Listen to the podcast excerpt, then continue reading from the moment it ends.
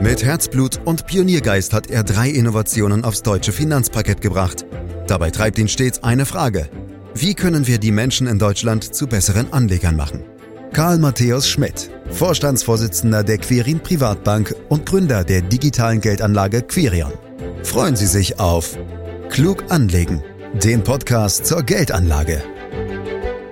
Deutsche Unternehmen haben es an vielen Stellen nicht leicht, denn der Standort Deutschland läuft mittlerweile in vielen Bereichen der europäischen Konkurrenz hinterher. Teile der Infrastruktur bröckeln vor sich hin, Bürokratie und Regulierung bremsen an unglaublich vielen Stellen und Energie ist fast nirgends so teuer wie hierzulande, um nur mal einige Probleme zu benennen.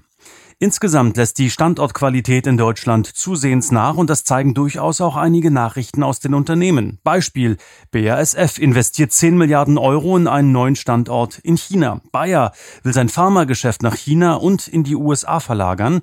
BioNTech verlegt seine Krebsforschung von Mainz nach Großbritannien und der deutsche Traditionskonzern Linde wandert ganz aus und verlässt sogar den DAX. Steht Deutschland also vor einer Phase der Deindustrialisierung und einer anhaltenden Schwäche? Dieses wirklich spannende Thema wollen wir in diesem Podcast diskutieren. Ein Podcast, den Sie überall da abonnieren können, wo es Podcasts gibt, zum Beispiel bei Spotify. Fragen an Karl Matthäus Schmidt, Vorstandsvorsitzender der Quirin Privatbank AG und Gründer der digitalen Geldanlage Quirion. Hallo Karl. Hallo Andreas. Karl, es gibt ein wirklich schönes Zitat von Heinrich Heine. Ich denke, du ahnst schon, was ich sagen will. Es ist viel zitiert. Denk ich an Deutschland in der Nacht, dann bin ich um den Schlaf gebracht. Ich kann nicht mehr die Augen schließen und meine heißen Tränen fließen. Karl, wie geht's dir denn so, wenn du an Deutschland im Jahre 2023 denkst? Ja, wir haben natürlich schon wirklich ernsthafte Probleme, die auch wirklich gelöst werden müssen. Also da habe ich überhaupt keinen Zweifel. Und einige dieser Probleme, die werden wirklich nur von der Politik vor sich hergeschoben und werden nicht wirklich angegangen. Und einige davon hast du ja schon angesprochen. Aber dass ich jetzt nicht mehr schlafen kann, das wäre dann, glaube ich, doch ein bisschen übertrieben. Hast ja auch schöne Ruhe draußen in Brandenburg für den gesunden Schlaf. Ähm, das Ganze, nämlich die ganzen Probleme, manifestieren sich auch in einem aktuellen Standortranking des Zentrums für europäische Wirtschaftsforschung, kurz ZEW. Demnach steht die Bundesrepublik so schlecht da wie noch nie seit der erstmaligen Erhebung im Jahre 2006, nämlich auf Platz 18 von 21 Ländern. Nur Ungarn, Spanien und Italien sind schlechter. Deutschland könne mit den Spitzenstandorten in Nordamerika, Westeuropa oder auch Skandinavien nicht mehr mithalten, heißt es da. Ähm, die Frage, die sich mir da gestellt hat, welche Faktoren hat das ZEW überhaupt untersucht, Karl? Also das ist wirklich eine interessante Studie, Andreas. Neben 18 europäischen Ländern wurden hier auch die USA, Kanada und Japan beurteilt. Und ich habe mir das im Vorfeld mal genauer angeschaut. Untersucht wurden sechs Standortfaktoren, nämlich die Steuerlast, Arbeitskosten und Produktivität, staatliche Regulierung, Finanzierungsbedingungen für Unternehmen, Qualität der Infrastruktur und der öffentlichen Institutionen, Energieversorgung und Kosten. Und für jeden dieser Faktoren wurden verschiedene Teilbereiche untersucht. Über alle werden wir heute bestimmt nicht uns unterhalten können. Das würde den Rahmen sprengen. Aber die wichtigsten Punkte daraus sollten wir schon ansprechen, Andreas. Ja, dann tun wir das doch einfach. Äh, dann schauen wir uns die Gründe für die Negativspirale einzeln und der Reihe nach an. Ich würde vorschlagen, wir beginnen mal mit der Bürokratie beziehungsweise der Regulierung, die für viele ja strangulierende Wirkung mittlerweile sogar hat. Beispiel für die Genehmigung eines Windrades braucht man 50 äh, vollgepackte Aktenordner und die schon erwähnte Biotech-Firma BioNTech wandert mit der Krebsforschung nach England aus. Hier ist es wohl eher der Datenschutz. Nach eigenen Angaben geht die Entwicklung dort schlichtweg schneller, weil Behörden und Unternehmen auch enger zusammenarbeiten neben der Datenschutzproblematik. Ähm, ich glaube schon, dass das Thema Regulierung äh, für dich ja auch eines der absoluten Hauptprobleme ist. Karl, was sagst du dazu? Also aus meiner Sicht ist die wachsende Bürokratie in Deutschland wirklich eins der großen äh, Probleme und wie du schon sagst, wahrscheinlich auch das Hauptproblem. Dabei könnte die gegenwärtige Krise sogar eine Chance sein, endlich mal alle Verwaltungsvorgänge zu entschlacken. Auch das ZDW sieht diesen Bereich besonders kritisch. Zwar werden die Erfolge beim schnellen Aufbau von Flüssiggasterminals erwähnt, aber trotzdem schwingt die Befürchtung mit, dass das ein Ausnahmefall bleiben könnte. Und ehrlich gesagt, ich befürchte das auch. Generell werden vom ZEW die Genehmigungsprozesse bei uns kritisch gesehen, vor allem rund um das Thema Energie. Die Genehmigungsverfahren für Windkraft und Solaranlagen müssen noch deutlich beschleunigt werden, sonst wird das eben nichts mit den ehrgeizigen Klimazielen Deutschlands. Negativ hervorgehoben werden auch die schleppenden Verfahren bei Unternehmensgründungen. Deutschland ist ja meilenweit von einer Start-up-Kultur entfernt, wie es sie in anderen Ländern gibt, vor allem in Übersee.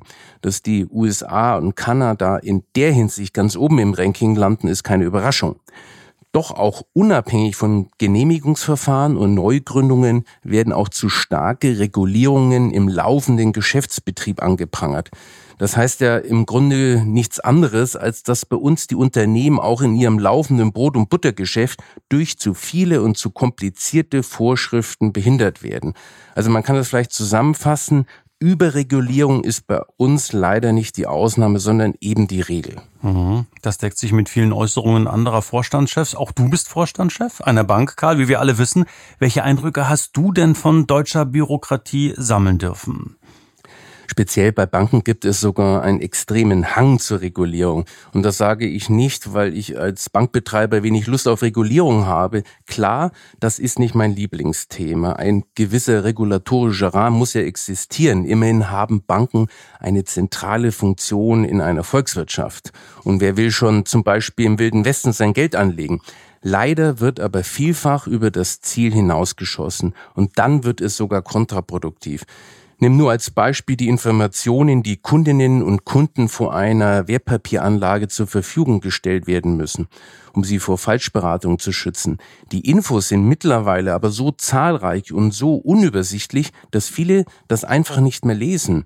Zwar sind damit alle rechtlichen Risiken einer möglichen Fehlberatung ausgeschaltet, aber da die Informationen nun häufig gar nicht mehr gelesen werden, ist man im Endeffekt sogar weniger informiert als vorher. Nach unserer Umfrage lesen 60 Prozent die Unterlagen nicht. Von den 24, die sie lesen, verstehen knapp 60 Prozent die Information trotzdem nicht.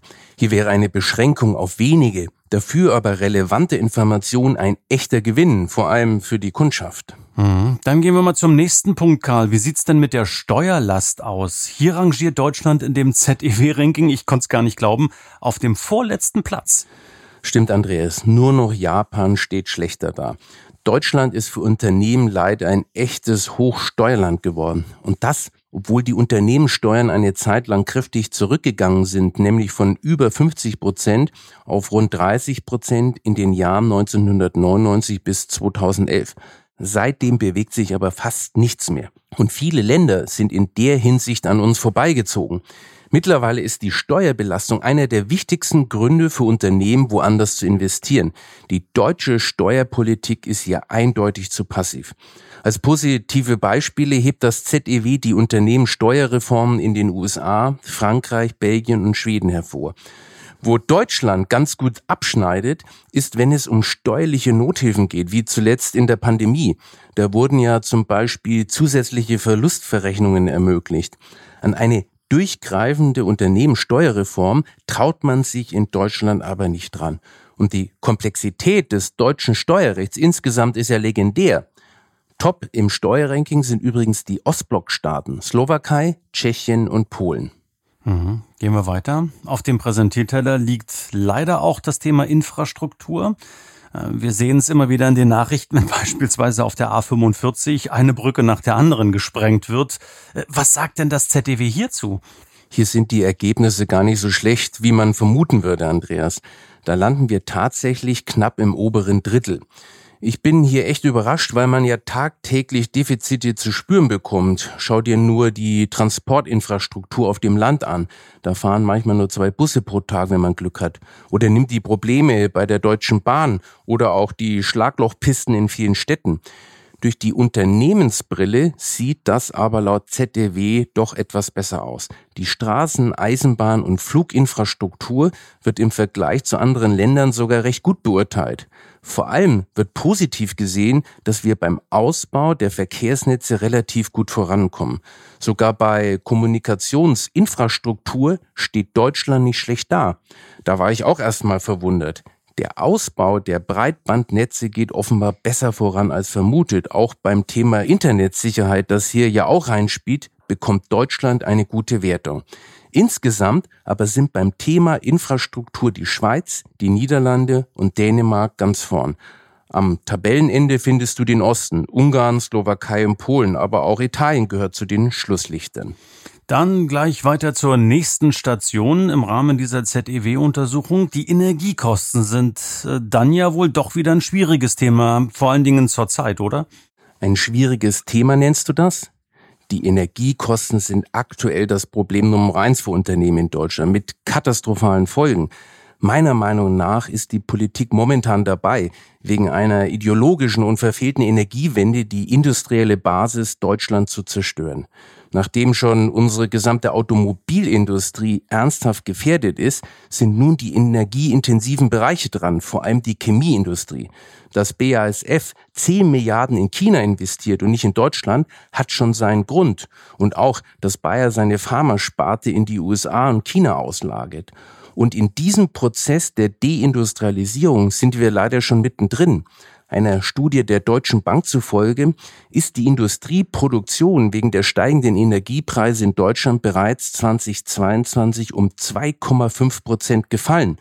Und im Jahr 2023 werden es weitere 5 Prozent sein. Hier wird aber unser Wohlstand geschaffen, Andreas.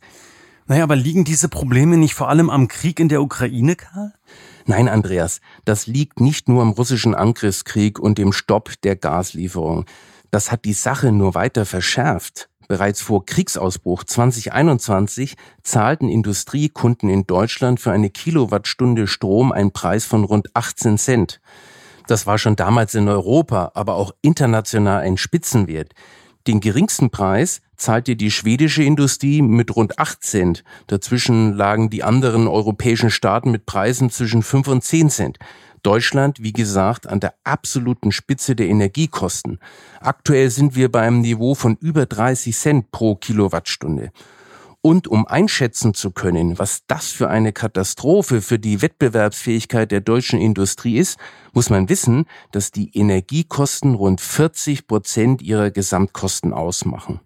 Und warum gefährden wir unsere Industrie? Tja, wegen einer ideologisch aufgeladen und letztlich nicht durchdachten Energiepolitik, die schon mit dem völlig spontanen Ausstieg aus der Atomenergie unter Merkel begonnen hat und jetzt unbeirrt weitergeführt wird, obwohl ihre Grundlage, nämlich die Versorgung mit günstigem Gas aus Russland weggebrochen ist. Was machen wir jetzt? Wir schalten mitten in eine Energieversorgungskrise grundlastfähige Atomkraftwerke ab und werfen dafür wieder Kohlekraftwerke an. Unter Habeck ist der Kohleverbrauch wieder angestiegen. Und wenn das nicht reicht und auch kein Wind weht und keine Sonne scheint, beziehen wir Atomstrom von unseren europäischen Nachbarn. Wir verbieten Fracking, kaufen aber teures Frackinggas aus den USA. Und das alles hat sich natürlich negativ auf die Klima- bzw. CO2-Bilanz Deutschlands ausgewirkt. Daher landet Deutschland, was die Erreichung der Klimaziele betrifft, in der Studie gerade einmal im Mittelfeld.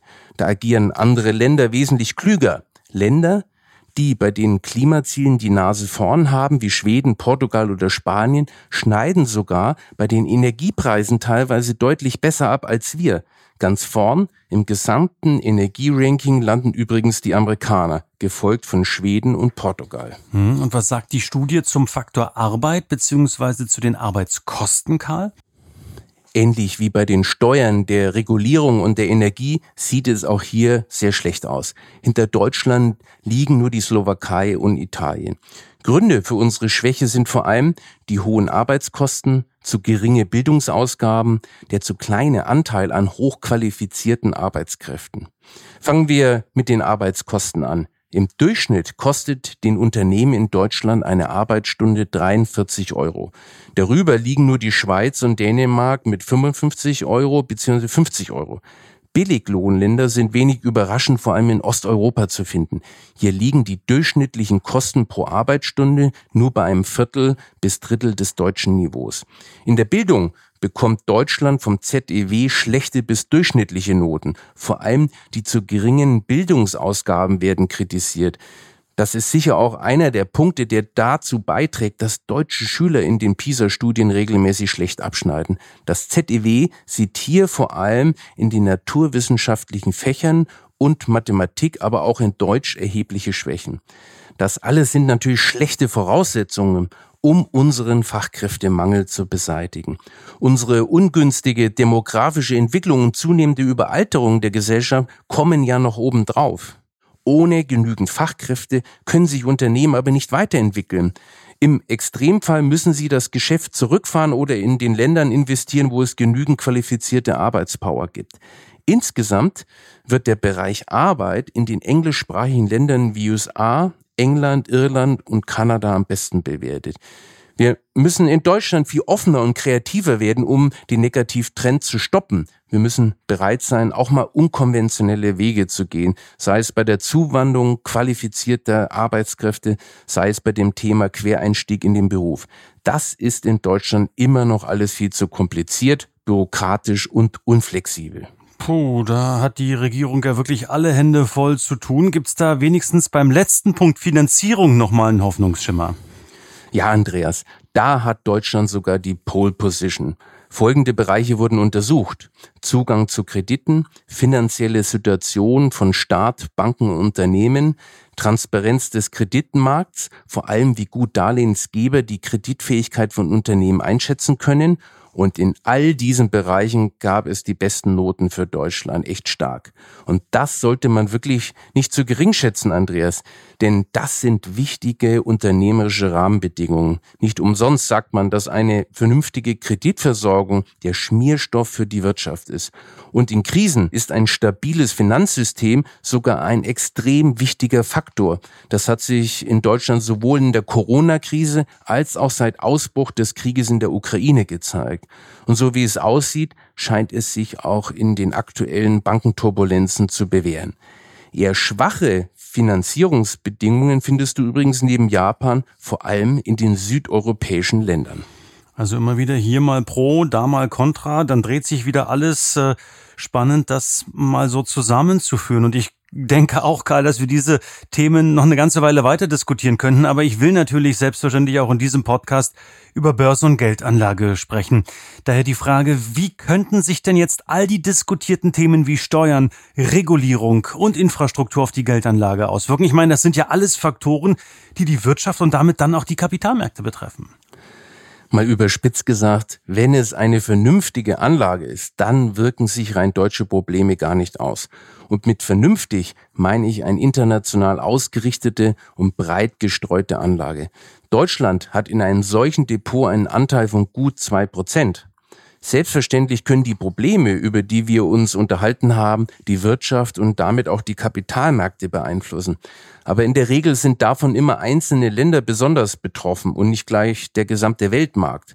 Ob solche Probleme also auf ein internationales Wertpapierdepot durchschlagen, hängt davon ab, ob dadurch das globale Wachstum nachhaltig beeinträchtigt oder sogar gestoppt wird. Davon gehe ich aber nicht aus. Im Gegenteil, die Problemfelder können ja auch Chancen bieten und zum Beispiel Investitionen zur Behebung von Infrastrukturdefiziten. Und wie siehst du es, wenn es Unternehmen aus welchen Gründen auch immer zu bunt wird hierzulande und sie einfach gehen, den DAX verlassen, wie zuletzt eben Linde? Wir haben es ja schon erwähnt. Hat das eigentlich Auswirkungen für deutsche Privatanlegerinnen und Anleger, die die Aktie im Depot haben? Für ein breit gestreutes Depot ist sowas kein Ereignis, Andreas. Und selbst wenn jemand schwerpunktmäßig einen entsprechenden Einzeltitel im Depot hat, ist es auch kein Problem. Mal unabhängig von Linde. Es kann vorübergehend schon verstärkte Kursbewegungen geben, wenn eine Aktie einen wichtigen Index verlässt. Denn dann müssen ja die am Index orientierten ETFs und aktiven Fonds die Aktie verkaufen. Es ist aber nicht ausgemacht, dass eine Aktie dann fällt, vor allem nicht langfristig. Also gut, Karl, dann lass uns noch mal kurz resümieren. Die ZDW-Studie lässt also kein gutes Haar am Standort Deutschland, selbst wenn es hier und da ganz kleine Hoffnungsschimmer gibt. Bröckelt das jetzt eigentlich alles weiter vor sich hin, bis wir in die Bedeutungslosigkeit gehen, oder hast du da noch Hoffnung? Naja, dass sie kein gutes Haar in Deutschland lässt, stimmt ja auch nicht, Andreas. Aber Immerhin legt die Studie schonungslos offen, wo die Probleme bei uns liegen. Und das sind eben die Bereiche Unternehmensbesteuerung, Bürokratie, Arbeitskräftemangel und Energiekosten. Und jedes einzelne dieser Problemfelder ist für ein Unternehmen, das in Deutschland produziert, ein Klotz am Bein. In der Gesamtheit gefährden sie sogar die internationale Wettbewerbsfähigkeit deutscher Unternehmen. Aktuell sind vor allem die Energiekosten das Hauptproblem. Der Punkt kommt mir im ZEW-Gutachten sogar etwas zu kurz. Andere Länder machen uns vor, wie man es besser macht. Vor allem die Erstplatzierten der Studie USA, Kanada, Schweden und die Schweiz. Aber du weißt, ich bin Optimist und deswegen gebe ich die Hoffnung nicht auf. Was jetzt aber dringend gebraucht werden, sind echte Problemlösungen. Und zwar in allen kritischen Bereichen. Doch wenn ich ehrlich bin, setze ich da auf die derzeitige Regierung keine allzu große Hoffnungen. Wenn ich beispielsweise manchen unserem Politiker zuhöre, dann habe ich den Eindruck, dass sie noch gar nicht realisiert haben, welches Problem beispielsweise die Energiepreise für deutsche Unternehmen bedeuten. Meine Hoffnungen setze ich eher auf die Wirtschaft selbst, vor allem den deutschen Mittelstand. Der hat sich schon in vielen Krisen behauptet, hat sich angepasst und kreativ weiterentwickelt, allen Hürden zum Trotz.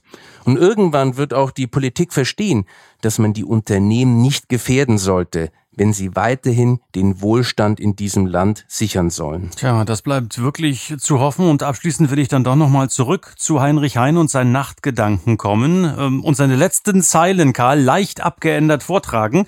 Denn da heißt es, Gottlob, durch meine Fenster bricht brandenburgisch heitres Tageslicht. Es kommt mein Weib, schön wie der Morgen und lächelt fort die deutschen Sorgen. Könnte das auch von dir stammen, wenn du in deinem Haus aufwachst? Das ist schon wirklich sehr schön. Ähm, ja, Andreas, so sind wohl Männer. Ein einziges Lächeln und alle Sorgen um Deutschland sind vergessen. Also ich gebe es zu, ich kann mich da auch nicht wirklich davon frei machen. Kommt immer darauf an, von wem das Lächeln. Und da hast du ja doch einige weibliche Zeitgenossinnen um dich herum. Du hast ein Leben, sage ich dir da draußen. Dankeschön, Karl Matthäus Schmidt, äh, für diesen Podcast zu einem doch, ja, selbst wenn wir am Ende schmunzeln konnten, sehr, sehr ernsten Thema, denn es geht um die Zukunftsfähigkeit Deutschlands.